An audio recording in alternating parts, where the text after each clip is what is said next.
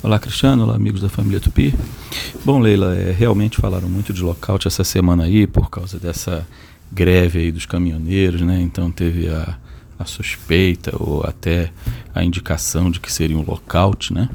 Então, aí muita gente falou e escreveu também, jornais escreveram essa palavra, pessoas comentando aí nas redes sociais, tá?